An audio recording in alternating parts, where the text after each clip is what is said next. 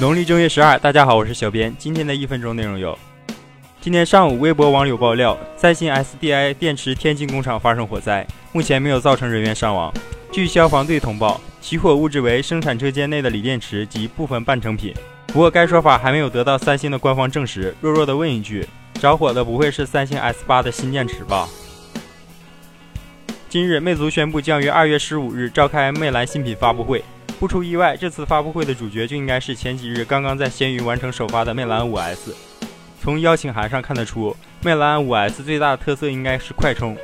微博粉丝 W 勇自强评论道：“魅蓝开启了千元机时代，红米开启了二次元时代。”还有消息称，魅族这次还会发布一款配件产品，大家可以猜一猜会是什么。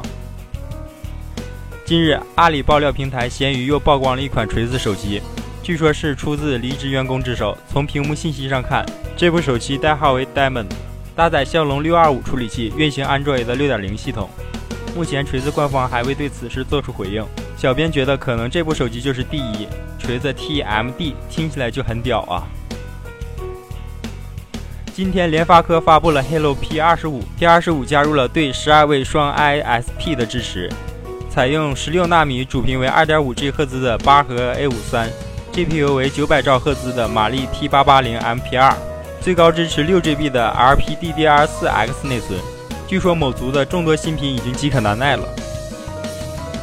下面是单身汪的嘲讽时间。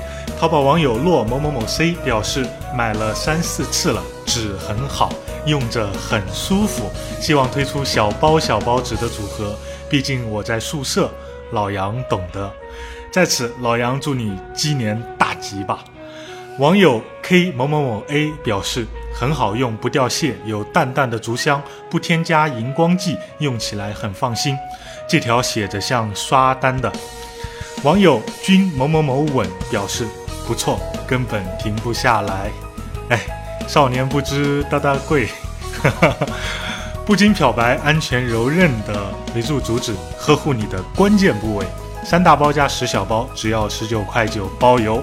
淘宝搜索店铺“伟柱老杨”，等你来调戏。